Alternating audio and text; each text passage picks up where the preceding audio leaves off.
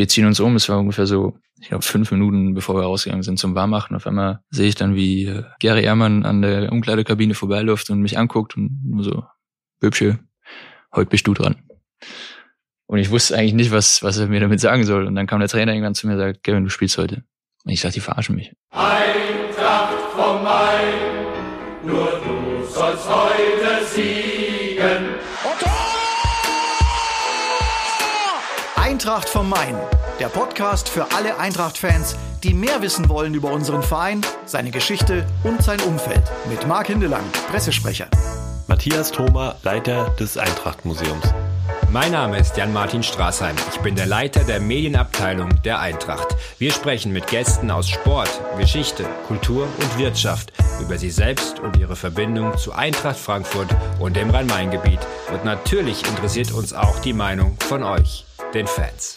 Wir freuen uns, Canton als Audiopartner für den Podcast gewonnen zu haben. Canton ist der größte deutsche Lautsprecherhersteller für hochwertige Hi-Fi, Multiroom und Heimkinosysteme mit eigener Produktion im Taunus.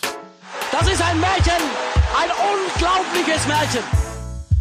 Bruder, schlag den Ball lang. Herzlich willkommen zu Eintracht vom Main. Das ist der offizielle Podcast von Eintracht Frankfurt. Ich bin Marc Hindelang und würde mich, wie alle Kollegen und ganz Eintracht Frankfurt freuen, wenn ihr diesen Podcast auf den üblichen Kanälen und Quellen abonnieren würdet. Heute unser Gast, unser Torhüter Kevin Trapp. Kevin, herzlich willkommen. Vielen Dank, hallo. Du wirst ja nicht eben selten interviewt, deshalb ist es auch gar nicht so einfach, andere Fragen zu stellen. Wir haben uns sehr viel Mühe gegeben, innerhalb der Redaktion dir Fragen zu stellen, die dir noch nie gestellt worden sind. Deshalb die Mutter aller Fragen. Bin ich mal gespannt. Wann ist eigentlich die Hochzeit mit Isabel? Die Frage habe ich tatsächlich, und die wurde tatsächlich noch nicht so oft gestellt. Wir haben es tatsächlich äh, nicht finalisiert, äh, nicht final geplant bis jetzt. Durch verschiedene Umstände, durch eben die Corona-Krise, die wir jetzt haben, ähm, und wir uns auch tatsächlich dieses Jahr sehr, sehr wenig gesehen haben, haben wir es tatsächlich noch nicht so finalisiert, wie wir es eigentlich wollten. Es ist erstaunlich, dass du da professionell darauf antwortest. Ich hätte gedacht, hinterelang spinnst du eigentlich. du musst immer professionell bleiben, Ja, auch bei ist- solchen, ist- auch bei solchen also, Fragen. Also ich weiß ja, dass du es nicht so magst, weil du willst als Sportler wahrgenommen werden. Auf der anderen Seite Instagram, da zeigst du dein Leben. Du hast vor kurzem für deine Verlobte Klavier gespielt zum Geburtstag. Warum ist es dir wichtig, so Teile deines Lebens auch, auch zu zeigen? Was, was, was ist so das Anliegen? Ja, weil ich das Gefühl habe, dass, dass ich nicht nur den Sportler zeigen will, sondern äh, auch für vieles andere stehen kann und stehen will auch und nicht nur unbedingt äh, jetzt den, den Fußballer ständig zeigen will, weil das eigentlich die Dinge sind, die man immer sieht, äh, die ganze Woche über, sei es im Training, die Bilder im Spiel. Das sind eigentlich Dinge, die man oder die jeder ständig sehen kann, sondern auch so ein bisschen äh, mehr von dem Menschen äh, Kevin zeigen. Das ist eigentlich, ich will natürlich auch nicht zu viel, es gibt immer noch eine private Seite, die ich auch schützen möchte, aber ich habe das Gefühl, dass es auch ja ganz gut tut, da so ein bisschen die andere Seite zu zeigen. Ich glaube, die Leute sind auch recht dankbar dafür. Du hast da sicherlich viel positives Feedback. Ja, also es ist trotzdem wichtig, dass ich mich immer noch auf meinen, auf meinen Sport konzentriere, auf meinen Beruf. Das ist bei mir immer oberste Priorität, das wissen auch alle. Deswegen werde ich da auch äh, nie irgendwie zu weit abschweifen, aber ich glaube trotzdem, dass es ganz, ganz schön ist. Ähm, und das sind da eben auch Dinge, die mich selbst bei anderen Personen interessieren, wie sie eben privat sind, was sie, was sie sonst noch machen neben ihrem Beruf. Das sind eigentlich immer Dinge, die mich so neben der Persönlichkeit immer noch am meisten mit interessieren. Ich habe gerade eben das Klavierspielen angesprochen. Das scheint ja Mode zu sein bei Torhütern. Ein Kollege Renault macht's ja auch. Ähm, jetzt sind die Hände das Arbeitswerkzeug schlechthin für Torhüter. Hat man es als Torhüter leichter, Klavier zu spielen, weil die Hand-Auge-Koordination eine andere ist? Nee, ich glaube nicht. äh, ich tue mir tatsächlich sehr schwer, was das angeht, weil äh, die Koordination also schon sehr unabhängig die Hände voneinander sind. Also die linke Hand spielt was ganz anderes als rechts und bewegt sich ganz anders als rechts. Von daher habe ich schon gemerkt, dass äh, mein äh, musikalisches Talent sehr limitiert ist, was das angeht. Aber ich schaffe es trotzdem, es irgendwie hinzubekommen. Wenn ich mir was vorgenommen habe, dann, dann ziehe ich es meistens auch durch, bis, äh, bis ich es geschafft habe. Und die zwei, drei Dinge, die ich mir jetzt auf dem Piano, Klavier vorgenommen habe, das hat bisher nicht perfekt, aber ganz gut funktioniert. Nochmal die Hände. Äh, wie gesagt, die sind ja dann gut in Bewegung. Pflegst du die Hände besonders? Irgendwie mit Cremes, mit Gymnastik oder sonst was? Nee, nicht besonders. Also ist jetzt nicht so, dass ich äh, da besonders oder extra viel Wert drauf lege, sondern äh, natürlich muss man vor allem durch den Sport auch darauf achten, dass man jetzt nicht irgendwo mit den Händen irgendwo bewegt, dass es gefährlich werden könnte, weil als Torhüter braucht man eben jeden oder jedes Körperteil. Deswegen ist das, was das angeht, versuche ich schon trotzdem drauf zu achten. Jetzt darf ich ja mal anmerken, als Fußballer bin ich auch als Torwart aufgewachsen mit Idolen wie Sepp Meyer, Toni Schumacher, Jean-Marie Pfaff, Neville Southall. Wenn die mal ihre Hände gezeigt haben im Fernsehen, wenn es nicht gerade auch noch Bratpfannen waren.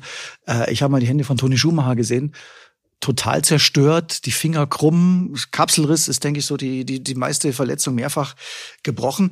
Wenn ich deine Hände sehe, ist es eher nicht so. Ist es auch eine Frage vielleicht auch der Ausrüstung inzwischen? Der Handschuhe? Ja, wobei, also sind schon ein, zwei Finger dabei, die nicht mehr ganz gerade sind. Das, ähm, ich glaube, das ist bei vielen so, weil du auch oft Kapselverletzungen hast. Das, das tut erstmal unheimlich weh, aber zweitens wächst der Finger dann vielleicht nicht mehr ganz in die gerade Richtung, wie er eigentlich sollte. Vielleicht liegt es auch trotzdem an der, an der Ausrüstung. Ich weiß nicht, ich kenne jetzt nicht wenige Tor äh, Handschuhe von früher. Äh, ich weiß nicht genau, wie, wie die früher waren. Aber ich bin schon ziemlich sicher, dass die Handschuhe, ich merke es auch jetzt äh, bei meinem Ausrüster, es entwickelt sich eigentlich jedes Jahr weiter. Also wir versuchen immer, immer wieder besser zu werden und äh, für den Torhüter das besser zu machen. Also von daher glaube ich schon, dass die Ausrüstung, was, was Handschuhe angeht, früher schon nochmal anders war als, als dieses Jahr. Ich würde eher sagen, früher waren es eher ein paar Gartenhandschuhe. Ähm, und jetzt, jetzt ist es wirklich schon so, dass es helfen kann. Helfen sollte, sagen wir so. Ähm, deswegen, was das angeht, hat sich schon geändert, glaube ich. Den Eindruck von früher können wir ändern. Ich habe Matze Trummer gefragt, unseren Museumsleiter, nach den ältesten Handschuhen, die er hat. Die sind, finde ich, relativ neu. Ich zeig's dir mal. Von Andy Köpke 1990. Andi Köpke. Ja, also Andi Köpke, dein Torwarttrainer. Ja. Ich schieb sie mal rüber. Ui. Ui, ja, da musst ja aufpassen, die, die brechen schon, ja brechen auseinander. So, die sind 30 Jahre alt, 1990. Okay. Ist das für dich Steinzeit? Gut, da bin ich geboren, aber was. Äh also ich meine jetzt von der Torwart, Handschuhtechnik. Aber es ist schon, also man sieht schon, dass es ein großer Unterschied ist. Ähm, ich kann ja genau so ein bisschen aus, aus der jetzigen Zeit erzählen. Also wenn, wenn wir jetzt besondere Ansprüche haben äh, oder irgendwie eine, eine Handverletzung haben, dann ist es schon so, dass man die Handschuhe darauf anpassen kann. Äh, man kann die Handschuhe schon sehr, sehr auf seine Hand oder auf ja, auf seine Finger dann äh, zurechtschneiden lassen. Wenn ich das hier sehe, dann ist es eigentlich wirklich nur ja, ein Viereck ohne Form. Also ich könnte wahrscheinlich mit den Handschuhen nicht mehr spielen, aber ähm, wie es halt immer so ist, man gewöhnt sich an Dinge und das war früher sicherlich ein äh, sehr guter Handschuh. Wir müssen vielleicht ein bisschen beschreiben, wie sie aussehen für, für unsere Zuhörer. Äh, ja, es ist einfach so ein viereckiger Handschuh ohne Form, wie soll man den beschreiben? Äh, kann man fast gar nicht. Weiß nicht, fällt es dir vielleicht leichter? Also, ja, also auf jeden Fall fällt auf, dass, dass das auch zusammengenäht ist, die Teile. Ich glaube, ja. ja, ich glaube, dass es, ähm, aber heute immer noch, dass es alles von Hand gemacht ist. Hm. Ähm, deswegen also die Handschuhe eigentlich immer auch ein bisschen unterschiedlich, ist nicht viel, aber man merkt schon, dass der eine Handschuh, Handschuh anders ist als der andere, weil es eben noch immer mit der Hand gemacht ist. Was es natürlich auch sehr besonders macht. Also es gibt es nicht mehr so oft. Aber Andi Köpke war ein super Torwart, deswegen konnte er wahrscheinlich mit, dem, mit den Handschuhen super gut halten. Schlussendlich ist noch wichtig, was drinsteckt. genau. Also wenn ich mich zurückerinnere, so als Jugendspieler, das sah so, ist so wie, wie ein Golfhandschuh waren das, die, die Handschuhe. So draufgenäht, fast wie der raue Belag von einem Tischtennisschläger. So, wie, wie sahen denn deine ersten Handschuhe aus? Äh, ziemlich ähnlich. Dadurch, dass ich ja, also wenn die Handschuhe von 1990 sind, wie du sagst, mhm. ich habe meine ersten Handschuhe mit sieben Jahren angehabt, also so viel länger ist es nicht her. Ja. Also ziemlich genau eigentlich. Nur man geht auch mit der Zeit früher als, als kleiner Torwart. Ich war einfach nur stolz, äh, Torwarthandschuhe anzuhaben, egal jetzt, äh, wie sie waren. Es hat sich schon sehr, sehr weiter, auch die letzten fünf, sechs Jahre eigentlich so, wo ich schon aktiver Profi war, hat sich nochmal viel geändert. Und wenn man das so ein bisschen vergleicht äh, zu früher, dann, dann ist es schon extrem, äh, was, was die Materialien angeht, was äh, so die Weiterentwicklung von verschiedenen Dingen, auch was Fußballschuhe angeht, Bälle angeht. Also da hat sich schon sehr, sehr viel getan. Du beschäftigst dich ja schon sehr mit deinem Handwerkszeug. Ähm, war das schon immer so? Schon, weil ich eigentlich jemand bin, ich muss, muss mich immer wohlfühlen. Und äh, wenn ich mich in der Umgebung wohlfühle, dann kann ich auch perfekt performen. Und genauso ist es bei meinen Materialien, wenn ich äh, jetzt irgendwie einen Handschuh anhab oder einen Fußballschuh anhab, der irgendwo drückt oder der Handschuh nicht perfekt sitzt oder ich das Gefühl habe, ich rutsche drin rum, dann ist es auch vom Kopf her nicht ganz so, dann ist es bei mir so vom mhm. Kopf her nicht ganz so einfach und dann äh, würde ich wahrscheinlich auch sagen, mit denen kann ich nicht spielen und deswegen gibt es auch immer verschiedene Versionen, verschiedene Modelle, die man, die man testen kann, dass man es so ein bisschen auf sich auch äh, abstimmen kann und äh, das, das hilft natürlich extrem, da bin ich auch sehr dankbar, dass das machbar ist.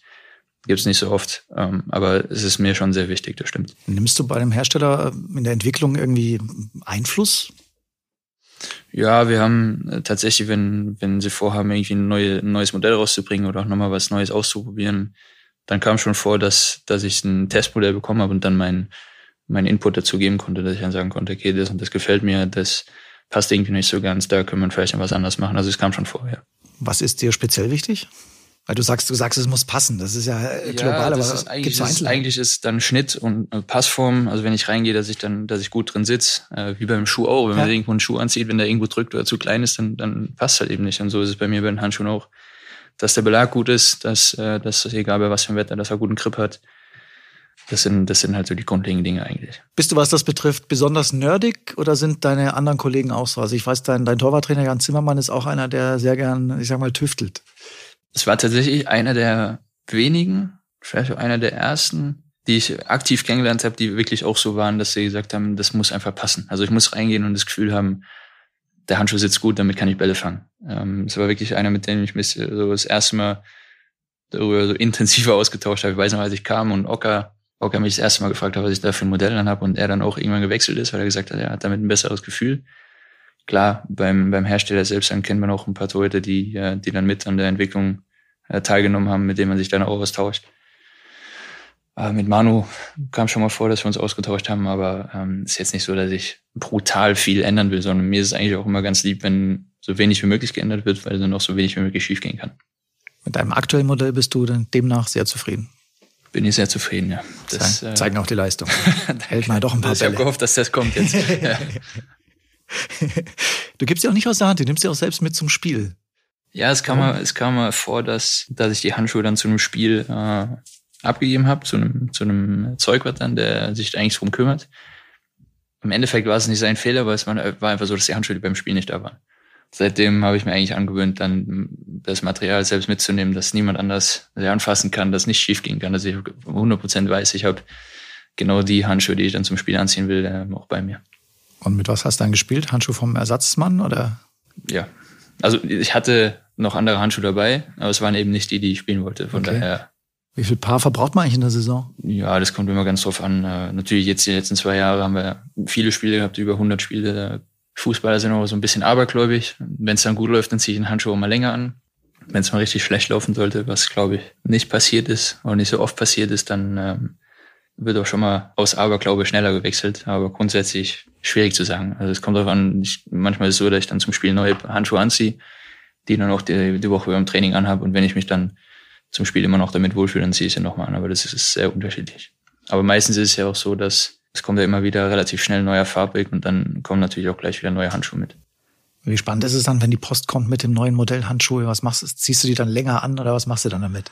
Für mich ist es für mich ist es tatsächlich so ein bisschen wie Weihnachten, wenn, wenn das Paket kommt und ich weiß, es kommen neue Handschuhe, neue Farben. Das ist dann, ich gehe auch vielen auf den Nerv damit, äh, wenn ich weiß, die Handschuhe kamen eigentlich schon an, nur die sind noch nicht bei mir auf dem Platz und dann frage ich halt, wo sind die Pakete? äh, sind sie schon angekommen? Ich weiß, es ist da, wo sind sie? Äh, da bin ich schon sehr eigen, was das angeht und, und fahre dann noch, nehme dann tatsächlich auch ein paar mit nach Hause. Äh, ich habe auch einen Ball zu Hause, ziehe den dann zu Hause an, fasse den Ball an, nehme die, den Ball in die Hand und gucke, ob das Ganze passt. Ähm, ist nicht immer so, aber kam schon mal öfter vorher. So, und dann macht man das Paket auf und die Dinger sind rosa wie letztes Jahr. Und dann? Ja, man muss, äh, muss sich erstmal ein paar Sprüche anhören. Äh, Gott sei Dank waren die Schuhe auch rosa und ich war nicht der Einzige, der die Schuhe anhatte. Also war ich nicht der Einzige, der Sprüche abbekommen hat. Es lief tatsächlich ganz gut mit den rosa Handschuhen, muss ich sagen. Äh, Das erste Mal hatte ich sie an in Marseille. Über das Spiel haben wir 2-1 gewonnen. Äh, Und dann in Hoffenheim gewonnen, glaube ich. Und dann haben wir eine Phase ge gehabt von, von zehn Spielen ungeschlagen oder so. Also von daher mit den rosa Handschuhen lief es tatsächlich ganz gut. Dann pack die mal wieder aus vielleicht. ja, vielleicht. Äh, wobei, jetzt haben wir das erste Spiel verloren, aber trotzdem finde ich, dass wir das eigentlich ganz gut machen. Und ähm, unser Ziel ist natürlich, so viele Punkte wie möglich zu holen. Es läuft auch eigentlich ganz gut, von daher, ich glaube, mit dem aktuellen Modell kann ich auch weiterspielen. Wie wichtig ist dir die Farbe? Ja, jeder hat ja so, so seine, seine Farben. Also ich finde jetzt, ich persönlich ganz schwarz wäre für mich so ein bisschen, fände ich jetzt nicht so schön. Ich mag es eigentlich eher so hellere Farben. Aber im Endeffekt ist die Farbe, wie gesagt, ist zweitrangig. Also mir ist schon wichtig, das andere, was ich vorhin gesagt habe, Ja. Passform, Haftschaum und so, das ist eigentlich mir am wichtigsten. Aber wenn es jetzt eine Farbe ist, mein Gott, dann ist es halt so. Ja, Es muss ja dann auch noch zum Trikot passen, theoretisch, ja. Also Ja, ich kann mich erinnern, letztes Jahr in Hoffenheim hatte ich tatsächlich eine gute Kombi mit äh, lila Trikot und äh, rosa Handschuhen. Das war schon sehr gewöhnungsbedürftig, aber im Endeffekt haben wir das Spiel 2-1 gewonnen. Also von daher, äh, man sagt auch, ich weiß nicht, wie es ist, aber die Stürmer reagieren auf grelle Farben anders als auf, auf neutrale Farben. Von daher. Genau, früher hieß es immer, du musst gelb tragen. Ja. Trag gelb, dann wirkt das Tor kleiner. Genau, so zum Beispiel. Ähm, ich glaube, in Hoffenheim hast du mich tatsächlich auch öfter angeschossen. Vielleicht hat es wirklich gewirkt, ich weiß es nicht. Okay. Aber jetzt mit dem aktuellen Torwart-Trikot-Design bist du zufrieden? Sehr zufrieden, ja. Wie würde es aussehen, wenn du es selbst designen würdest? Es gab ja mal einen Torhüter, Jorge Campos von Mexiko, der natürlich vogelwild die ganze Farbpalette hatte. Boah, gute Frage, habe ich mich eigentlich noch nie so wirklich mit auseinandergesetzt. Ja, ich, keine Ahnung, also ich finde eigentlich so die, die Farben, die wir dieses Jahr haben, ne, das, das Blau, das haben wir zwar noch nicht gespielt, aber das, ich hatte eigentlich hier in Frankfurt immer ein blaues Trikot. Hm. Das Grüne finde ich tatsächlich auch schön. Und Orange, Orange bin ich mal gespannt. Es wird wahrscheinlich wieder so, so die Kategorie, hm, muss man sich erstmal dran gewöhnen, aber grundsätzlich finde ich es eigentlich schon, muss ich sagen, schon gut eigentlich. Also insgesamt gute Arbeit von Nike. Wenn wir schon bei sowas sind wie ein Torwarttrikot, würde ich ähm, die Eagles 11 jetzt mit dir machen, wo ja immer die Einstiegsfrage ist, was war dein erstes Fußballtrikot? War Oliver Kahn tatsächlich. Weil er eben auch mein, äh, mein Kindheitsidol war. Und ich eigentlich immer so sein wollte wie Oli Kahn, zumindest im Tor. Charakterlich äh, war schon sehr, sehr außergewöhnlich, aber sehr erfolgreich und das hat mir als Kind sehr imponiert. Deswegen war es so, dass ähm, meine ersten paar, und es gab früher vom FC Bayern ein, ein paar Torwarthandschuhe, die wollte ich unbedingt haben. Und das Trikot von Oli Kahn. Und äh, wahrscheinlich bin ich deswegen auch Torwart geworden.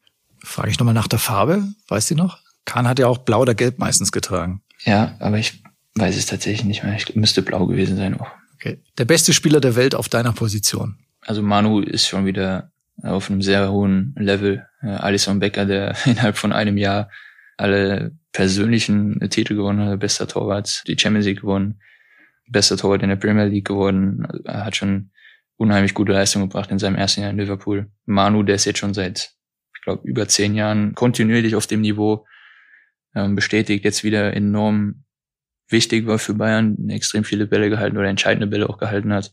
Ich würde schon sagen, dass Manu, Manu für mich der beste, beste Torwart. Auch einfach von seiner Komplettheit her, was, was seine Ausstrahlung angeht, was was das Fußballerliche angeht. Ähm, gut, die Basics natürlich das Wichtigste, Bälle halten und Tore verhindern. Aber einfach so seine komplette Ausstrahlung. Ja, so mit das Beste, was man eigentlich haben kann. Wie hart ist es eigentlich einer Generation anzugehören, in der Manuel Neuer der Torwart ist? Also speziell in Deutschland, wo man sagt, na, echt schwer an dem vorbeizukommen? Einerseits ist es das, äh, dass man sagt, natürlich ist es, ähm, was das angeht, sehr ungünstig. Trotzdem versuche ich davon zu profitieren und das Beste daraus zu machen, weil wenn du natürlich auch die Möglichkeit hast und die Chance hast, mit so einem Torwart, mit so einem Charakter auch, der Kapitän in Bayern ist, sehr respektiert, der Kapitän beim DFB ist, davon auch zu lernen. Und ähm, ich würde es eher als, als was Positives sehen, als jetzt zu sagen, es stört mich. Von daher finde ich es jetzt nicht so schlimm, aber ich weiß natürlich auch, solange Manu da ist, äh, wird es natürlich schwierig. Deutschland ist eh so ein Torwartland, also auch in anderen Sportarten, Handball, Eishockey oder so. Ja, Wahnsinn, ja. stimmt. Äh, spricht für die Ausbildung. Frage drei, Idol deiner Kindheit, hast du eigentlich schon beantwortet? Olli Kahn? Ja. Was war dein Berufswunsch als Kind? Pilot. Ich wollte, ich habe immer gesagt, ich möchte Pilot werden. Warum, weiß ich nicht, wenn ich ehrlich bin, aber ich kann mich dran erinnern, dass ich gerne Pilot werden wollte. So, und dann war es ja eigentlich so, dass, ähm, dass das mit dem Fußball schon relativ früh auch sehr ernst wurde. Ich glaube, ab der B-Jugend schon, wo es dann los, dann losging mit äh, regionalen Auswahlen, dass man dann zu den Besten schon gehört hat, dass man da immer mehr in den engeren Kreis kam, wo man gemerkt hat, es kann schon, kann schon was werden. Dann kam der Wechsel mit äh, 15 Jahren nach Kaiserslautern, wo du dann zuerst mal in so einem Bundesliga-Verein bist, wo du dann auch realisierst, okay, der Weg kann da hingehen. Dann habe ich ja mein Fachabi gemacht und war dann von dem Zeitpunkt an eigentlich nur mit den Profis unterwegs. Und daher so dieser Berufswunsch hat sich dann auch relativ schnell wieder geändert. Das Thema Fliegen ist ja trotzdem noch ein bisschen da, oder? Ja, ja, es ist, ich habe tatsächlich überlegt, ähm, den Schein zu machen, weil wir haben jetzt mit Hinti den, den Helikopterführerschein gemacht. Ähm, mit dem tausche ich mich viel darüber aus, weil es einfach unheimlich interessant ist und auch für mich unheimlich viel Verantwortung ist, ähm, die ein Mensch haben kann. Ich habe einen guten Freund, der jetzt auch äh, einen Pilotenschein macht. Der sagt, es ist, ein- wenn man wenn man einmal anfängt, ist es einfach ein unbeschreibliches Gefühl. Von daher könnte es eine Möglichkeit sein, dass ich vielleicht irgendwann doch mal den Schein mache. Deine Erinnerung an dein erstes Profispiel? zu Hause gegen, gegen SC Freiburg. Eigentlich ein normaler, normaler Samstag. Wir waren im Hotel, sind ins Stadion gefahren, alles schön und gut. Kein einziges Anzeichen davon, dass ich irgendwann in der nächsten Stunde oder nächsten anderthalb Stunden mein erstes Bundesligaspiel machen werde. Und wir ziehen uns um. Es war ungefähr so, ich glaube, fünf Minuten, bevor wir rausgegangen sind zum Warmmachen. Auf einmal sehe ich dann, wie äh, Gary Ehrmann an der Umkleidekabine vorbeiläuft und mich anguckt und nur so, Böbsche, heute bist du dran. Und ich wusste eigentlich nicht, was, was er mir damit sagen soll. Und dann kam der Trainer irgendwann zu mir und sagt, Kevin, du spielst heute. Und ich sagte, die verarschen mich, also, wenn ich so sagen darf, weil man hat einfach nicht gesehen, dass Tobi krank war. Und dann hieß es dann irgendwann, ja, Tobi kann nicht, Tobi ist, ist krank, hat einen Infekt, fühlt sich nicht wohl, du musst spielen heute. Und dann war es eigentlich so, ja, es ging dann von jetzt auf gleich raus zum Warmmachen. Keiner wusste irgendwie so richtig, was passiert. Und dann äh, wir haben eins noch hingelegen, haben äh, 2-1 gewonnen noch. Ich glaube, es war ein, war ein Eigentor von Adam Nemec noch, wenn ich mich richtig erinnere, und haben das Spiel dann irgendwann relativ spät gedreht. Und es war dann, es war ein wichtiges Spiel, weil wir zu dem Zeitpunkt gegen Abstieg gespielt haben. Freiburg eigentlich mit so einem Konkurrent war und wir das Spiel spät gewonnen haben. Olli Baumann, der gerade angefangen hat auch zu spielen. Also es war gerade dann die Generation, die angefangen hat zu spielen nach Manu. Und äh, wir schießen 2-1. Ich glaube, Erwin Hoffer war das. Ja. Und äh, Gary und alle laufen auf dem Platz. Gary läuft auf dem Platz. Ich laufe Gary in die Arme. Und es war so mein erstes Spiel spät gewonnen. Also es war, äh, wie du merkst, ein unvergesslicher Moment. Lustigerweise habe ich das Spiel damals für Sky kommentiert und dann okay. war es genauso hieß und plötzlich ja der, der Sippel kann nicht, der Trapp spielt. Trapp, okay, klar, bist natürlich vorbereitet, weißt, wer da die Nummer zwei ist, aber nichts über dich gewusst, ja. Und dann gleich mal geguckt, wie macht er sich warm und so. Dann siehst du dann Gary Ehrmann, der irgendwie aus drei Metern das Ding der Richtung auf die Rübe schießt. Ja. ja also spezielle Ausbildung. Ja, aber war, ich teile deine Einschätzung, dass es ein sehr gutes Bundesligaspiel dabei war. Ja, war, es war, war natürlich so nicht das Gegentor, was wir bekommen, Freistoß und, und Adam Nell verlängert den mit dem Kopf rein. Das war so ein, so ein Ball, wo man sagt, ich kann ihn halten, muss er jetzt nicht, aber das erste Spiel ist natürlich, du bist aufgeregt, du willst alles perfekt machen und danach war tatsächlich noch ähm, ein Querpass im, im 16er. Ich laufe durch und halte ihn irgendwie so mit einer Hand, wo es dann 2-0 für Freiburg gestanden hätte. Und es war so der Moment, wo ich dann angefangen habe, mich wohlzufühlen und ein bisschen entspannter wurde kann mich trotzdem noch erinnern, da kam eigentlich so eine, so eine Bogenlampe rein. Vorne am 16er irgendwo, ich komme raus und lass ihn fallen und das ganze Stadion so, dann habe ihn dann noch äh, bekommen. Also es war, war alles dabei in dem ersten Spiel. Und ähm, so dieser Moment dann, als wir das Tor geschossen haben und alle aufeinander zugerannt sind, wir wussten, wir gewinnen das Spiel jetzt, was für uns unheimlich wichtig war zu dem Moment, äh, Zeitpunkt. Ein Moment, wie du merkst, den ich nicht ja, vergessen werde. 40.000 auf dem Betzenberg dann das war, die alte Atmosphäre, wie es früher da mal war. Ja, ja vor allem, ich weiß gar nicht, es war der 25. Spieltag, glaube ich, und wir waren Vorletzter. Hm. Und äh, haben die Saison als Tabellensiebter beendet. Jetzt bin ich mal gespannt, was du auf die nächste Frage sagst. Dein schönster Sieg? Weil der kommt dem ja schon sehr nahe. das war jedenfalls ein schöner Sieg. Puh, schwierig. Weil ich habe gestern oder vorgestern bin ich noch mal so ein paar Momente durchgegangen in, in der Karriere. Und ich glaube tatsächlich mit all dem, was wir schon erleben durften, hier mit den ganzen Europa League Reisen, äh, auswärts vor allem, ich glaube so der emotionalste Sieg war tatsächlich gegen Straßburg. Man kann nicht sagen, okay, Lissabon ist Rückspiel, weil wir es noch gedreht haben nach dem 4-2 oder Schacht jetzt zu Hause, als wir so gemerkt haben, okay, als Sepp das dritte Tor geschossen hat, als wir gemerkt haben, wir schaffen es in die nächste Runde, war auch so eine ganz spezielle Stimmung. Trotzdem fand ich, der schönste Sieg war tatsächlich gegen Straßburg, weil da stand so viel auf dem Spiel. Man hat richtig gemerkt, die Anspannung, die, die jeder hatte im Stadion, so dieses Knistern, das war vor dem Spiel, so eine Stimmung habe ich tatsächlich noch nie erlebt. Würde ich schon als den Moment oder als den, den schönsten Sieg beschreiben. Auch schönes Gerangel im Kabinengang, beziehungsweise im Spielertunnel in der Halbzeit. Ja, aber es war, es war tatsächlich, es war tatsächlich alles dabei. Es war eben dieses, dieses ja, verhauene Hinspiel mit, mit 1-0 und wir wussten, okay, es wird tatsächlich richtig schwierig gegen so eine Mannschaft weil so eine physisch starke Mannschaft ist. Du weißt, es kann immer irgendwie, kannst immer ein Gegentor bekommen durch einen Standard oder egal und dann, dann musst du schon zwei, drei Tore schießen, damit du sicher durchkommst und dann kriegt Ante noch rot in der 45. Minute, mhm. spielen mit einem Mann weniger und gewinnt trotzdem 3-0. Da hat man richtig gemerkt, was für eine Energie eigentlich von uns, also von allen, im Stadion, von den Ringen, von der Mannschaft, was da eigentlich geleistet wurde. Und es war für mich eigentlich so mit einer der schönsten Siege. Da gibt's auch das Foto, wo du auf der Bande stehst, ja, jubelnd.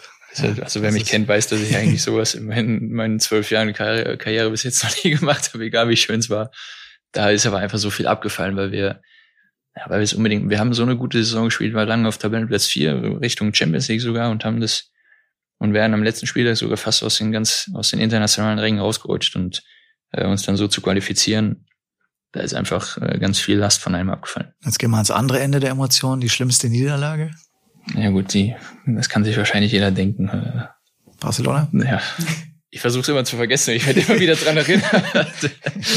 das war einfach ein, was, was fast unmöglich war. Ja. Steht, glaube ich, 3-1 in der, in der 90. Minute und äh, wir verlieren am Ende noch 6-1. Also definitiv ein Spiel, was ich jetzt seit mehreren Jahren versuche zu vergessen, aber wahrscheinlich nie vergessen werde. weil es leider auch historisch war. Jetzt was ganz anderes. In welcher Musikgruppe wärst du gut aufgehoben? Das äh, kannst du doch für mich beantworten. Backstreet Boys oder was? Warum wundert Backstreet Boys? Naja, weil es jetzt nicht so meine Musikrichtung ist. Aber Ja, es müsste was mit Klavier sein, gell? Keyboarder. Also ich habe mich noch nie irgendwo in, in, der, in der Musikband gesehen, weil ich halt einfach sehr untalentiert bin, was das eigentlich. Ich habe früher Schlagzeug gespielt in der, in der Schule. Aha. Also klar, den Klassiker Flöte, den, wo jeder einmal durch muss. Vor allem die Eltern. Vor allem die Eltern und die Lehrer. Aber danach habe ich irgendwie Gefallen am Schlagzeug gefunden, aber das habe ich dann tatsächlich nicht weiter verfolgt. Was ist deine Lieblings-App? Also eine, die ich sehr oft benutze, ist WhatsApp tatsächlich. Wahrscheinlich noch mehr als Instagram. Blinkist habe ich jetzt für mich entdeckt. Ich weiß nicht, ob ihr, ob ihr das kennt. Das ist so ein, auch so zum, also eine App zum, zum Lesen, aber wo meistens das Wichtigste aus, aus den Büchern schon rausgefiltert ist. Also wenn ich lese, wenn ich lese, ist es eigentlich so ein Einschlafmittel für mich. Also ich lese noch keine Seite und dann schlafe ich schon ein, weil keine Ahnung warum. Aber wenn ich müde werden will, dann fange ich an zu lesen. Das ist eigentlich eine ganz gute, ganz gute App, um Informationen zu kriegen oder relativ schnell Informationen zu kriegen, was im Buch passiert.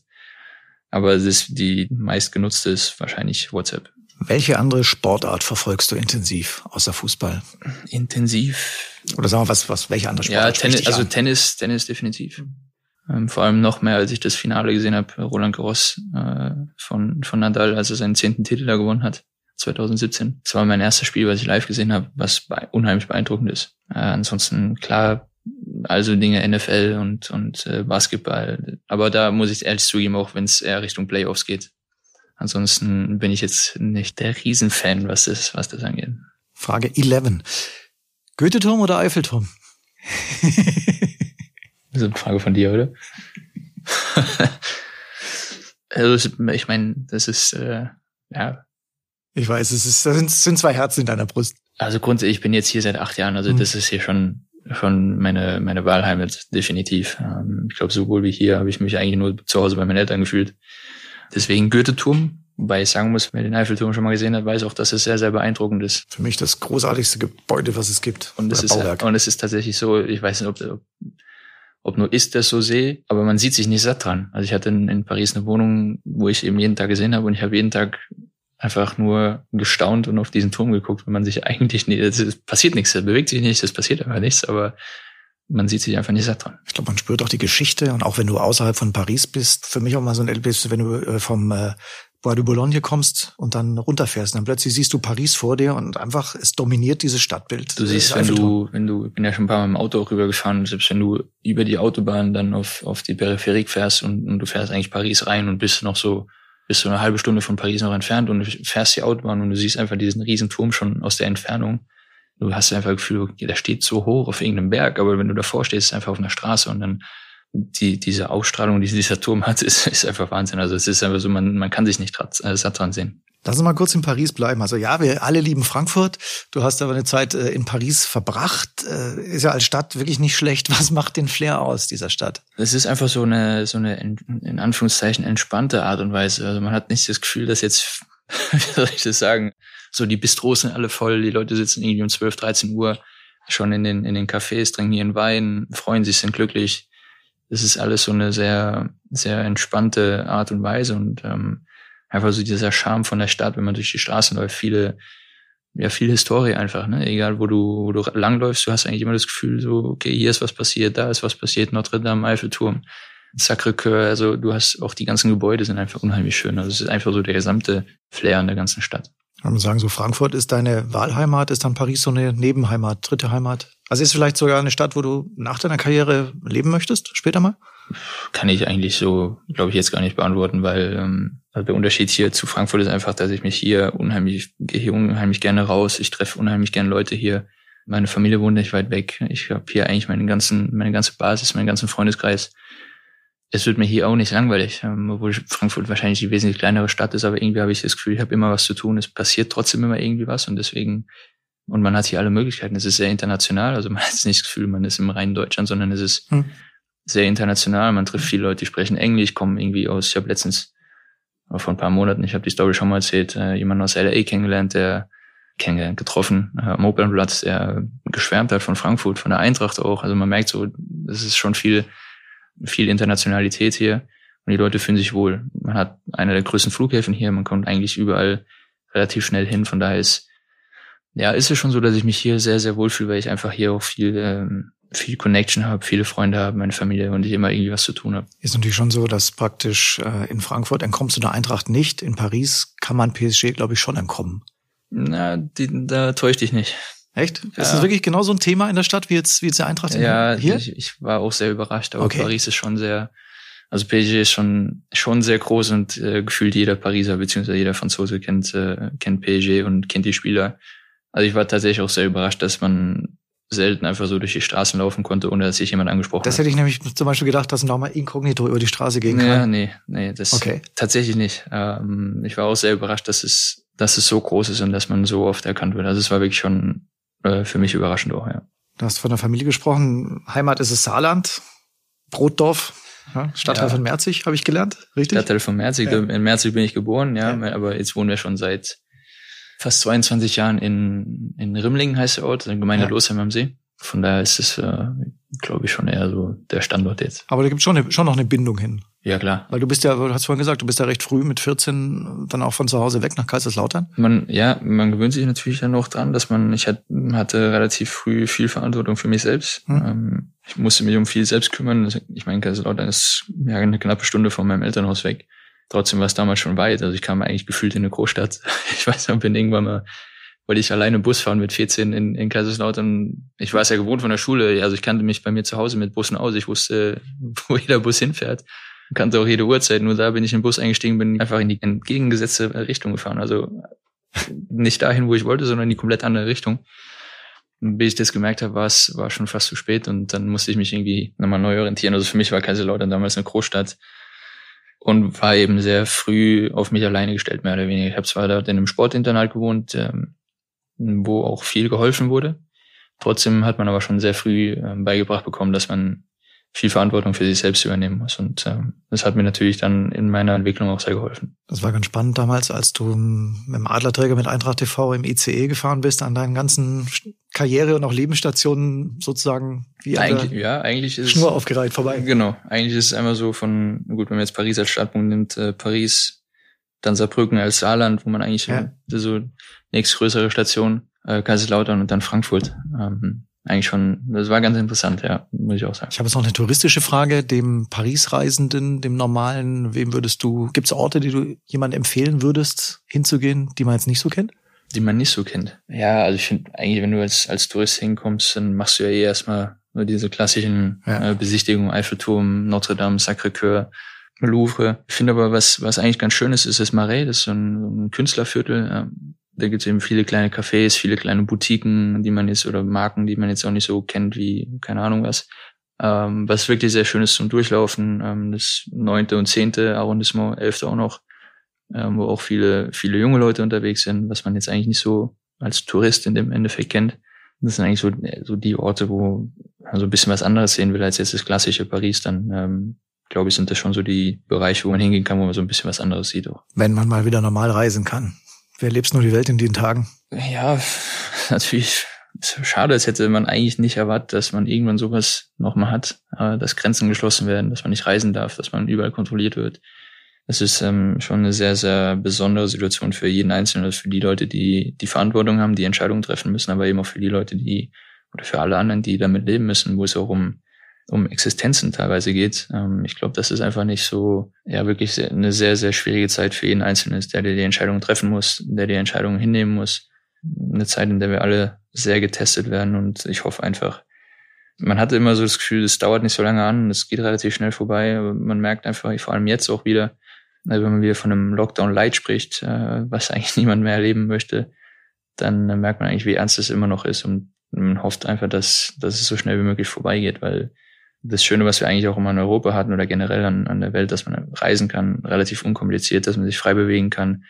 Die Leute draußen auf den Straßen waren, in ihre Restaurants gegangen sind, einfach auch ein gewisses Lebensgefühl hatten und das ist momentan sehr, sehr eingeschränkt. Speziell du bist ja auch jemand, der gerne in der Welt unterwegs ist. Ja. Ich fand am Anfang, muss ich ehrlicherweise sagen, man, das ging zumindest mir so, ähm, so als ich dann diese zwei Wochen Quarantäne hatte, man hatte halt auch extrem viel Zeit, über andere Dinge nachzudenken. Ähm, ist ja jetzt nicht mehr so, dass man so sein, seine Routine hat, seinen Tagesablauf hat, sondern man ist jeden Tag zu Hause, äh, man kann nicht raus, man muss sich selbst irgendwie beschäftigen, man muss sein, sein Tag selbst planen praktisch, ähm, auch wenn es nur zu Hause ist. Aber man, ich wollte jetzt nicht jeden Tag äh, auf der Couch verfaulen und nichts machen und Fernseh schauen, sondern ich wollte schon irgendwie trotzdem kreativ sein und, und irgendwas mit der Zeit anfangen. Und das war eigentlich ganz schön, weil das hat man sehr, sehr oft gehört von vielen Menschen, die die, die Zeit dann zu Hause verbracht haben und trotzdem kreativ waren. Und man hat überall sehr kreative Videos auf einmal im Internet gesehen. Äh, es war schon tatsächlich auch ganz schön, aber. Da sind wir wieder beim Klavier. zum Beispiel. Aber ich glaube, dass niemand sowas, sowas wieder will. Also es ist eigentlich nicht tragbar und auch für die Wirtschaft und für, für, für jeden Einzelnen ist es, glaube ich, wäre es fatal, wenn sowas nochmal passieren würde. Deswegen, ich finde, man kann beide Seiten teilweise verstehen. Die Leute, die sagen, ja, es ist nicht so schlimm, aber die Leute, die sagen, wir müssen wirklich aufpassen. Es ist ja da. Es ist ja nichts, das, was irgendwas erfunden wurde, sondern es ist ja da. Trotzdem sollte sich jeder darauf sensibilisieren, dass, dass man einfach darauf achtet, dass man die Regeln dann so gut wie möglich annimmt, weil man hat ja gemerkt, dass es hilft dass die Zahlen runtergehen, dass, dass es wieder entspannter wurde. Von daher glaube ich schon, dass jeder Einzelne die Verantwortung hat, sich auch äh, dementsprechend zu verhalten. Eins sportlich noch zu Paris. Ich weiß, du wirst ja wahnsinnig viel gefragt, ah, wie ist denn das so mit Slatan und mit Neymar und, und Buffon und wie sind denn die so? Zu Neymar muss ich dich jetzt trotzdem mal was fragen. Jetzt bin ich gespannt. Ja, äh, so ein Spieler, ja? Ja. Super Spieler diese ständige Rumfallerei auf dem Platz. Mich regt da furchtbar auf, diese Art, zehnmal überschlagen und so. Wie ist denn das, wenn du den selber in der Mannschaft hast? Findet man es dann, okay, das hilft uns? Oder sagst du selber, jetzt, jetzt ist mal gut? Nee, also äh, zu meiner Zeit äh, war es, glaube ich, gar nicht so aktuell. Also es wurde ja dann auch irgendwann mal belegt, weil sich tatsächlich sehr, sehr viele darüber aufgeregt haben, aber es wurde ja irgendwann auch belegt, dass er der meistgefaulste Spieler in der ganzen Liga war. Aber da musst du dich nicht zehnmal überschlagen, fünfmal ja, reicht auch. Was soll ich jetzt? jetzt? ja, ich, wollte noch mal, ich wollte meine Meinung mal loswerden, oder ja. die Meinung vieler, die sagen, hey, super Typ, der hat es gar nicht nötig. Ja, ist er auch, wirklich, ist er auch. Und ähm, natürlich so dieses ganze Drumherum, was man immer über ihn liest, es ist ja wie bei vielen so, ja, wenn, wenn viel geschrieben wird und die Leute kennen eigentlich gar nicht, dann entsteht halt schnell ein Bild, was eigentlich gar nicht der Wahrheit entspricht. Und ähm, bei ihm wurde in den letzten, ja vor allem glaube ich, ein, zwei Jahren sehr, sehr viel außerhalb von Fußball berichtet und über ihn geschrieben, was man eigentlich so nie bestätigen kann, wenn man ihn kennt. Und äh, wenn du ihn in der Mannschaft hast, dann hilft er dir natürlich. Dass sich dann andere darüber aufregen, das kann ich verstehen. Carlos Zambrano zuletzt. ja, aber wenn, wenn, wenn du ihn selbst in der Mannschaft hast, dann, dann hilft es dir, weil er dadurch Fouls rausholt, Vorteile verschafft. Ja. Und von daher. Macht das im Training auch? Es ist auch schwierig, ihn zu stoppen, muss ich sagen. Okay. Ich habe letztens noch mit Jule, Jule Traxler nochmal drüber gesprochen selbst wenn du ihn faulen willst, du schaffst es einfach manchmal gar nicht. Also von daher ist es auch nicht so einfach. Genau, also der klassische Spieler, wo mancher sagt, jetzt hau ich ihn um und dann kriegst du ihn einfach nicht. Sozusagen. Nochmal zum Torwartleben, das ja auch in Paris nicht so einfach war für dich teilweise, weil es ist ja das Blöde, es kann nur einer spielen und es wird selten gewechselt. Wie ist das Gefühl, wenn man gesagt bekommt, du bist jetzt nur ein Zweiter? Ist das was, was, was einen erstmal runterzieht oder wo man sagt, okay, jetzt gebe ich im Training trotzdem Gas, weil du weißt ja perspektivisch, du musst sehr, sehr viel und sehr, sehr gut trainieren und andere Dinge müssen passieren. Ich will jetzt nicht von der Verletzung deines Konkurrenten sprechen, aber um, um da wieder reinzukommen. Ja, es war ja tatsächlich so, dass ähm, das, was du gerade gesagt hast, so du bist jetzt Nummer zwei, wurde ja eigentlich nie so kommuniziert. Also ich habe ja zumindest im, in meinem zweiten Jahr in Paris, wo ich eigentlich dachte, so, okay, das erste Jahr ist immer schwierig. Ja, ich war 25 oder 24, 25, bin in, in neues Land, neue Sprache, kam von, von Eintracht Frankfurt, die damals ähm, jetzt noch nicht so Ambition, vielleicht auch die Ambitionen hatten, aber noch nicht so weit waren wie jetzt, ähm, zu einem Verein, der die Champions League gewinnen will. Der Superstars hat wie Slatan, wie Thiago Motta, Thiago Silva, David Luiz, Maxwell, also Cavani. Hm. Also eigentlich auf jeder einzelnen Position einen Superstar hatte und äh, auf meiner Position war Sirigu, der, der vier Jahre lang dort war und der ist eigentlich auch ich kann mich noch erinnern, als die WM war 2014 und er am Anfang gespielt hat, weil Buffon verletzt war und wirklich gut gespielt hat. Und ein Jahr später bin ich sein Konkurrent, ähm, der natürlich auch sehr gut in die Gruppe integriert war. Und es war für mich am Anfang nicht so einfach, weil du sprichst die Sprache nicht. Dann habe ich Französisch angefangen zu lernen und du merkst eigentlich so, die Gruppe spricht nur Italienisch. okay, mit meinem Französisch komme ich jetzt vielleicht nicht so weit. Also es war nicht so, und wer mich kennt, weiß, dass ich eigentlich am Anfang auch noch ein bisschen zurückhaltender bin und jetzt nicht jemand bin, der auf jeden einzelnen schnurstracks äh, offen zuläuft. Und es war tatsächlich nicht einfach. Und dann habe ich eigentlich so im zweiten Jahr gemerkt, okay, ich kenne jetzt den Verein, ich kenne die Mannschaft, ähm, ich kann die Sprache. Also wie ich vorhin am Anfang schon gesagt habe, ich muss mich wohlfühlen und das habe ich in dem Jahr immer mehr. Und dann kommt natürlich ein anderer Trainer, der, der sagt, es ist offener Konkurrenzkampf, damit hatte ich ja kein Problem, das war eigentlich die ganze Zeit so, nur dann spiele ich vier Spiele und auf einmal bist du raus und kriegst halt gesagt, ja, es ist ein, ist ein Konkurrenzkampf, jetzt äh, möchte ich den anderen mal sehen. Okay, kein Problem. Und dann merkst du halt, du spielst aber eigentlich die ganze Zeit nicht und wirst dann irgendwann wieder reingestellt, dann immer wieder ein Spiel nicht. Und das war natürlich, kommst du auch nicht in so einen, in so einen richtigen Rhythmus rein. Ja. Das ist vor allem für einen Torhüter, das kann jeder bestätigen, weiß jeder, dass du, dass du auch einen Rhythmus brauchst, weil so dieses einzelne Spielen ist eben, bringt dich auf Dauer nicht weiter und Brauchen noch deine Vorderleute. auf jeder Position. Das ist so, wenn du, wenn du Nein, also die müssen wissen, wer hinter einem spielt. Manchmal ja, das denke ich ja, die auch, Abwehr. auch, aber es ist einfach als Spieler es ist einfach immer besser, wenn du einen gewissen Rhythmus hast und äh, das war bei mir halt einfach nicht. Und im dritten Jahr war es war es eigentlich eine ähnliche Situation und wer mich kennt, weiß, dass ich sehr ambitioniert bin und für mich das eigentlich nicht so äh, zufriedenstellend war und ich dann irgendwann ähm, mich auch selbst hinterfragt habe und gesagt habe, okay, wie soll es jetzt weitergehen? Und dann, wie ihr wisst, kam dann die die eine Entscheidung, die ich dann getroffen habe und mit der ich äh, natürlich sehr, sehr zufrieden bin. Man weiß jetzt umgekehrt, wie sich der Kollege fühlt. Ähm, die Torhüter sind ja so ein Team im Team. Äh, wenn man da ein schlechtes Verhältnis zueinander hat, äh, ist es schon problematisch.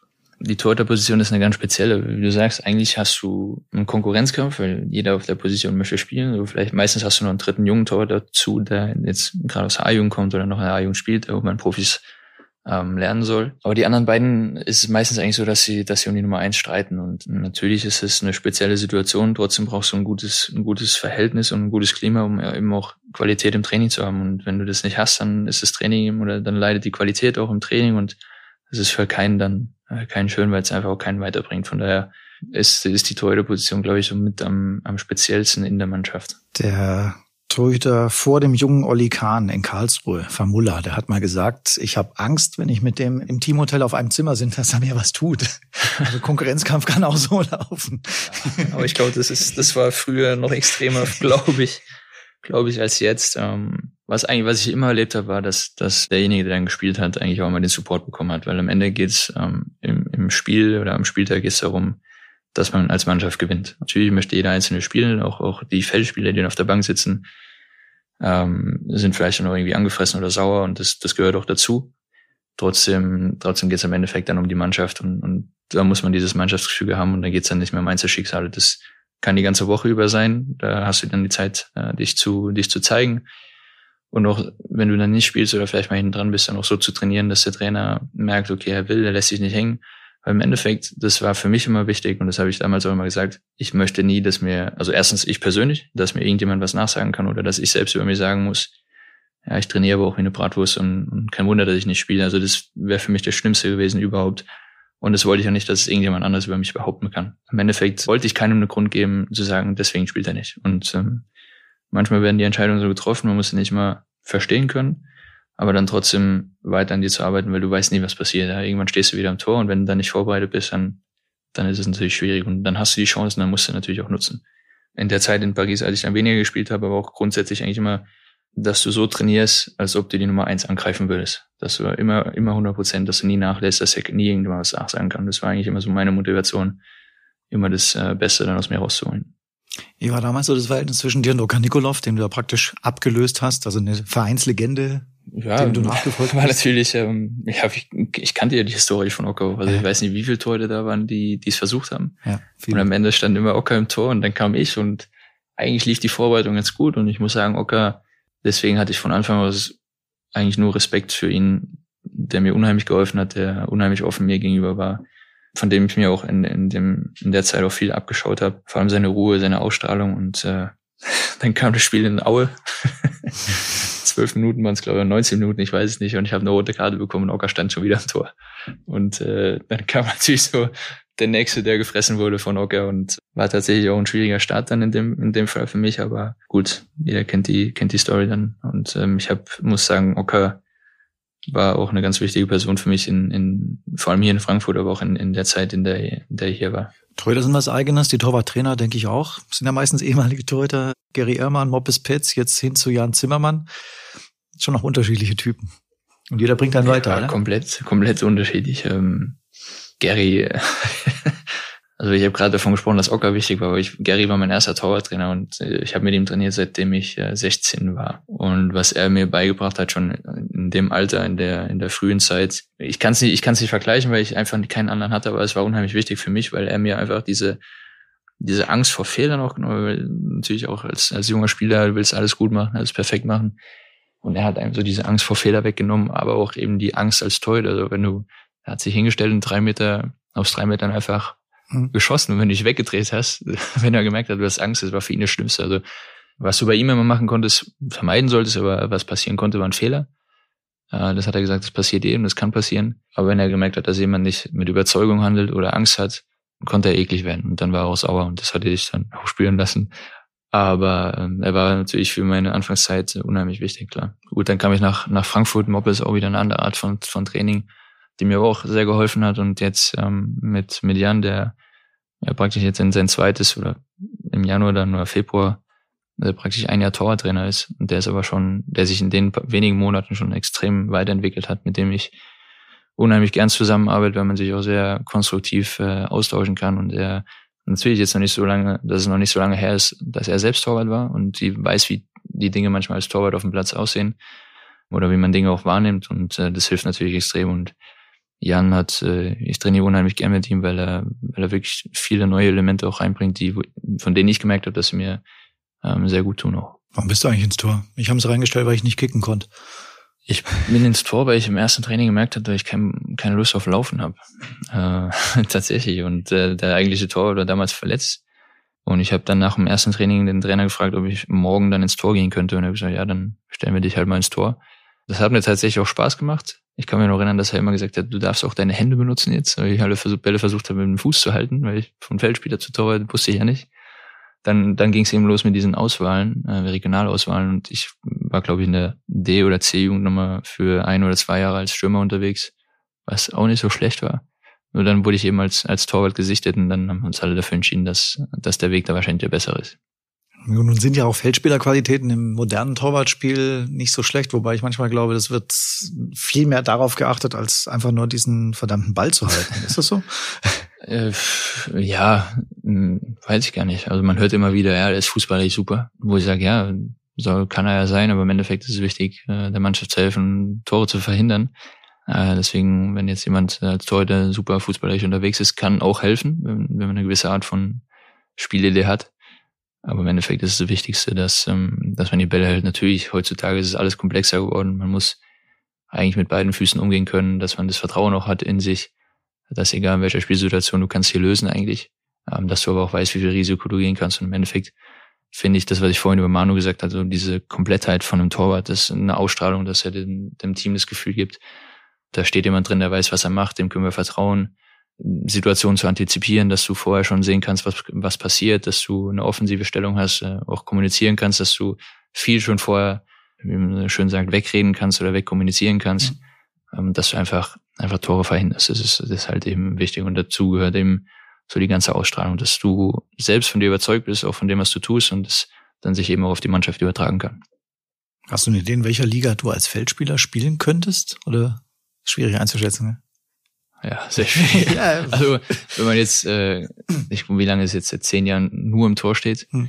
und man Ballhalteform äh, mitmacht, dann aber auch irgendwie so als Torwartfunktion, dann na, ist es schon was anderes, wenn man, weil alles viel schneller geht, aber ich habe auch schon ein paar Einheiten ähm, praktisch als freier Spieler mitgemacht, wo man sich dann orientieren muss, viel laufen muss, die Bewegungen komplett anders sind, dann ja, schon nicht so einfach. Genauso wie wenn sich ein Feldspieler ins Tor stellt, wenn der irgendwie fallen muss oder springen muss, sieht ja. halt eben auch komisch aus und so wird Sind schon schlimme Dinge passiert. Ja, so sieht es wahrscheinlich dann auch, auch aus, wenn, wenn ein Torwart im Feld spielt. Äh, Die Bewegungen sind einfach anders. Aber ansonsten ist der Ball ja trotzdem der, der natürliche Feind. Hast, hast du das Gefühl, dass die jedes Jahr unberechenbarer werden? Also weil auch die, die Technik, äh, mit denen ja, hergestellt es gab schon, werden? gab schon Bälle, die waren sehr, für einen Torwart sehr unangenehm. Ähm, wobei ich jetzt sagen muss, die Bälle, die wir jetzt haben, sind schon sehr, in Anführungszeichen, einfach. Also sie flattern auch und wenn du nur das Beispiel Sané, der halt eben eine besondere Schusstechnik hat, das kannte ich aus der Nationalmannschaft von, dann ist es egal, mit was für einem Ball man spielt. Also, aber ich finde, die Bälle, die wir jetzt haben, sind eigentlich relativ stabil.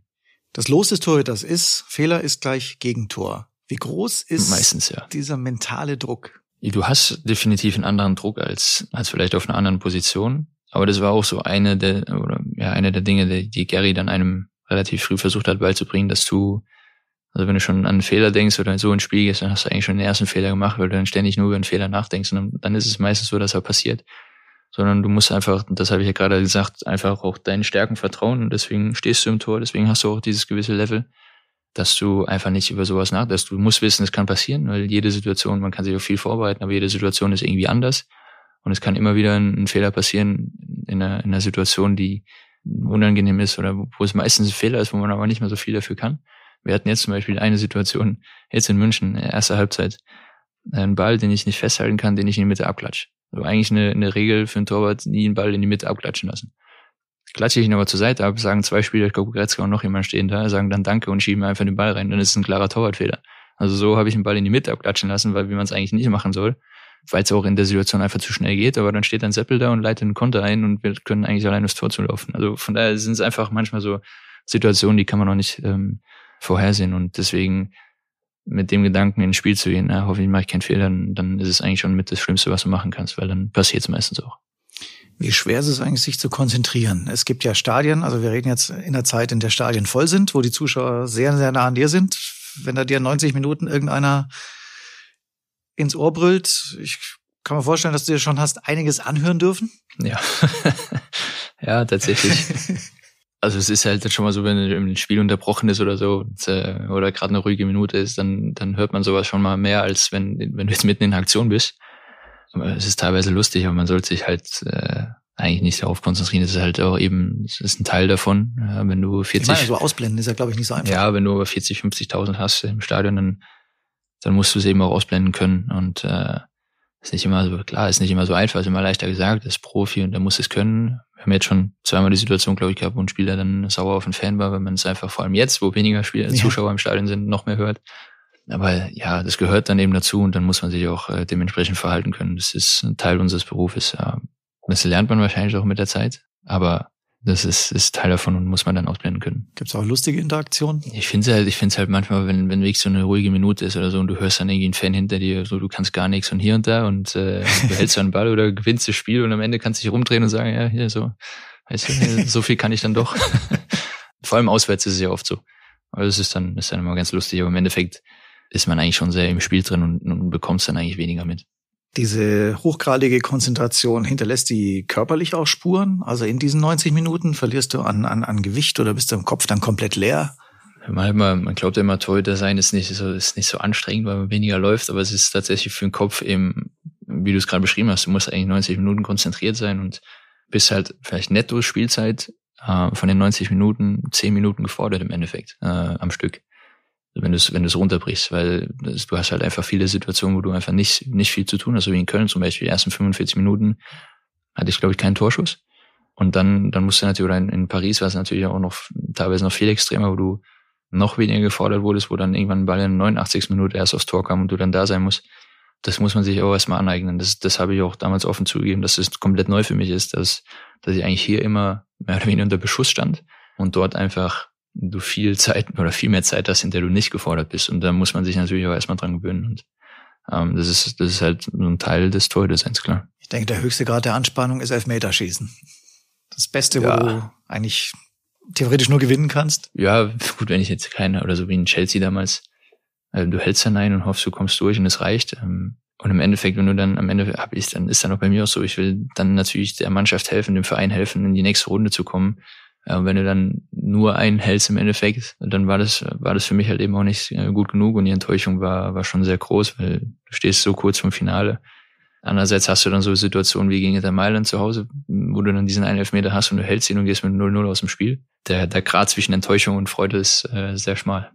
Gerade Chelsea, ich habe dich damals so angesehen, hatte das Gefühl, dass du ganz viel Verantwortung auf deine Schultern genommen hast, dass, dass du es eigentlich alleine gewinnen wolltest und fast ein schlechtes Gewissen hattest, weil du es nicht alleine gewonnen hast. Richtiger oder falscher Eindruck? Äh, jein, also natürlich, wenn du ins Elfmeterschießen gehst, dann brauchst dann, dann willst du als Torwart auch äh, mindestens einen halten oder auch oder der einfach eben diesen entscheidenden, ja, mindestens sage ich ja, diesen einen entscheidenden Elfmeter halten, der dich dann weiterbringt.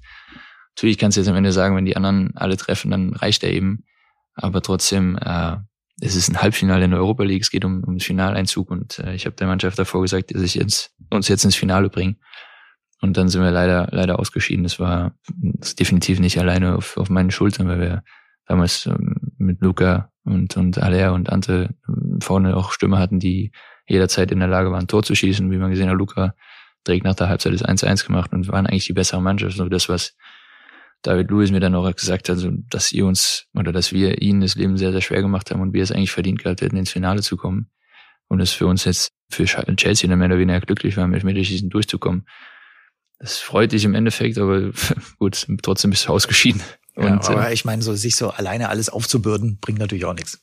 Habe ich ja nicht, aber wir hatten, wir haben als Mannschaft wirklich sehr, sehr gut gespielt. Also in Chelsea so zu bestehen, das ist eine, eine Top-Mannschaft, das ist eine Weltklasse-Mannschaft. Äh, In Chelsea so aufzutreten, so mutig und so zu spielen, das war ja jeder Einzelne, der so aufgetreten ist. Trotzdem war, ist es immer meine Aufgabe oder habe ich immer, setze ich mir immer als Ziel der Mannschaft dann, äh, wenn es sein muss, das Spiel zu retten. Jetzt sind die Torhüter ja schon ein bisschen verschrien als die, die ein bisschen anders sind. Leichte Klatsche, weil wer wirft sich freiwillig ständig in Dreck. Wobei jetzt, wenn es so ein bisschen leicht nass ist und Regen, so Torwarttraining bei so einem Boden hat ja schon was, oder?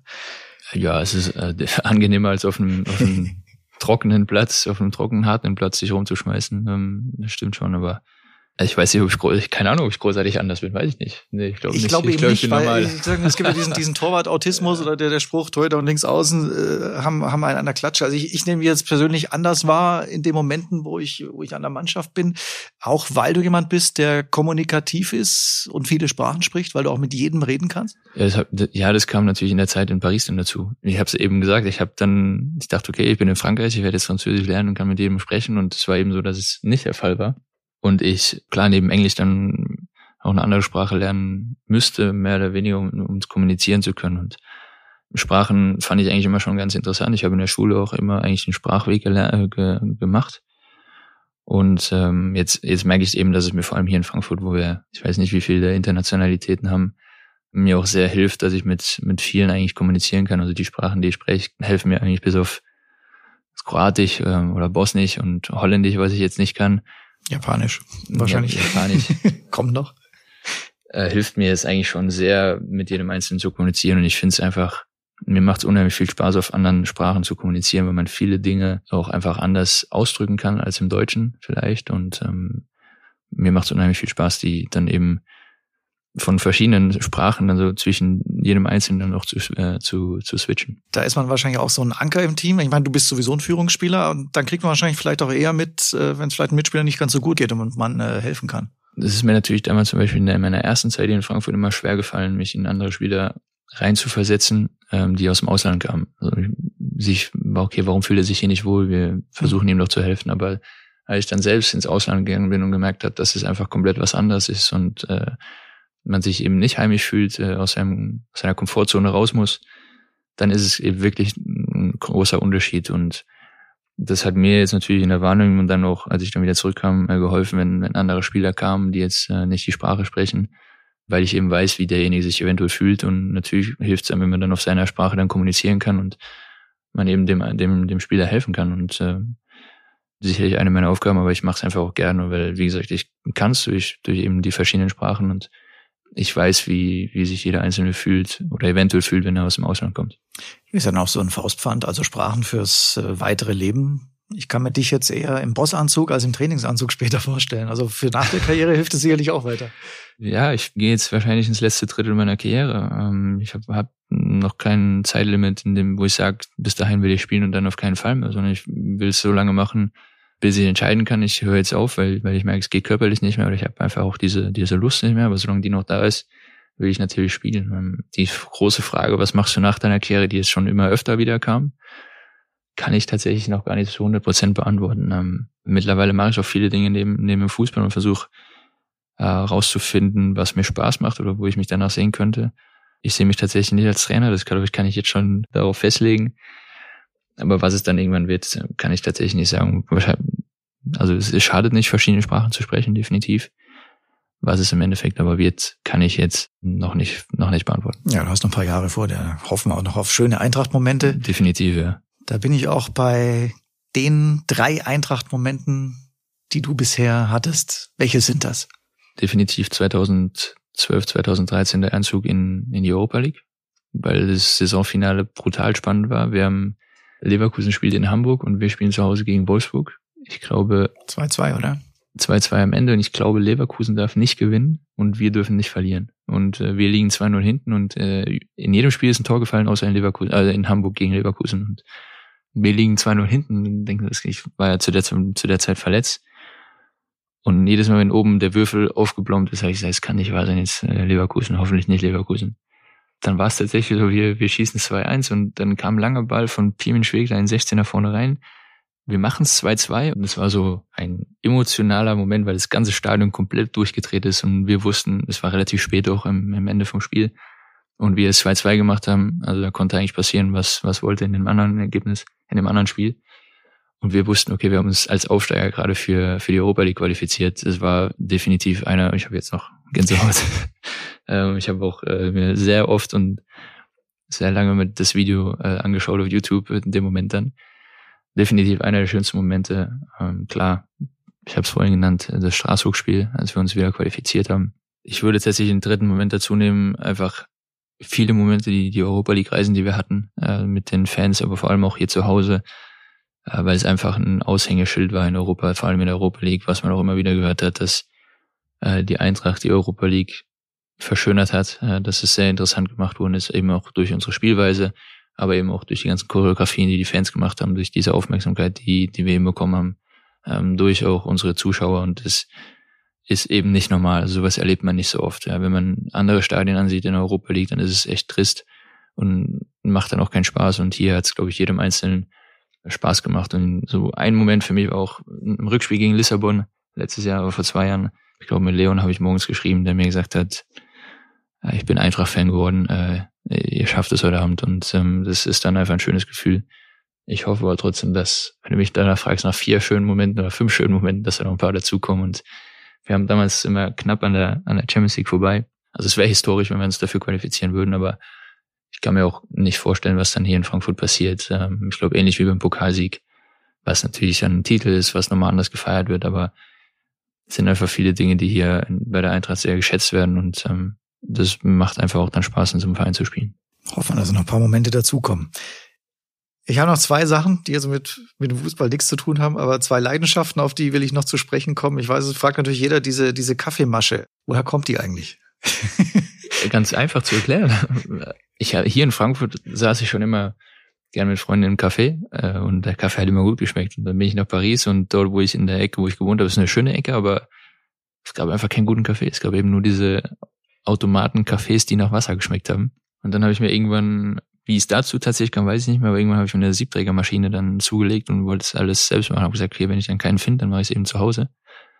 Habe mir dann die Maschine gekauft und ähm, mit der Zeit habe ich immer mehr Leute kennengelernt, die eben jetzt auch gern einen guten Kaffee trinken und äh, so hat sich das Ganze dann entwickelt. Aber mittlerweile sind es wirklich, ich weiß nicht, ob es ein Trend geworden ist, aber es ist ja überall öffnen Cafés und immer mehr Barista und ja, also es ist in den letzten paar Jahren enorm geworden, extrem geworden weiß nicht, ob wir darüber sprechen können, aber ihr habt euch aus der Mannschaftskasse auch eine Maschine gekauft. Es gibt, wenn ich das so beobachte, wie liebevoll du oder Stefan Ilsanker mit dieser Maschine umgeht.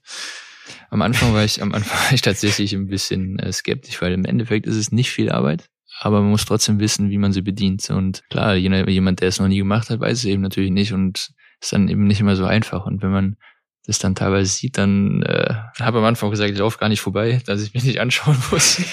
Aber und am Anfang auch viele gesagt, warum? Wir haben doch hier einen guten Kaffee und keine Ahnung. Man merkt, mit jedem Tag sind immer mehr Leute an der Maschine, die den Kaffee aus der Siebträgermaschine trinken. Also war schon äh, eine gute Investition am Endeffekt, denke ich. Bei wem hast du dann die größten Bedenken, wenn der an die Maschine geht? Dass sie Schaden leidet? Äh, ich habe tatsächlich noch, wenn ich ehrlich bin, aber niemanden gesehen, der der es einfach nicht wusste, weil auch viele dabei sind, die es dann auch lernen wollen. Also die sagen, okay, wie funktioniert's eigentlich? Aber ich habe Gott sei Dank noch niemanden gesehen, der es wirklich misshandelt hat. Also von daher, von daher ist es noch alles okay. Jetzt geben wir dem Boulevard noch was Neues. Oh je. Motorradfahren. Ach, ja. Also wenn das Wetter noch zulässt, kommst du mit dem Motorrad?